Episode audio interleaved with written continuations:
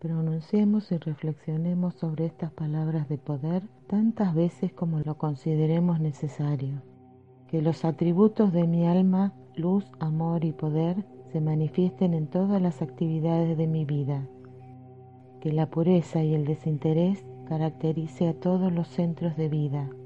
En completa unificación con el alma una, ofrezco alma, corazón y mente como un ungido y consagrado canal por el que fluye luz y bendición hacia el mundo.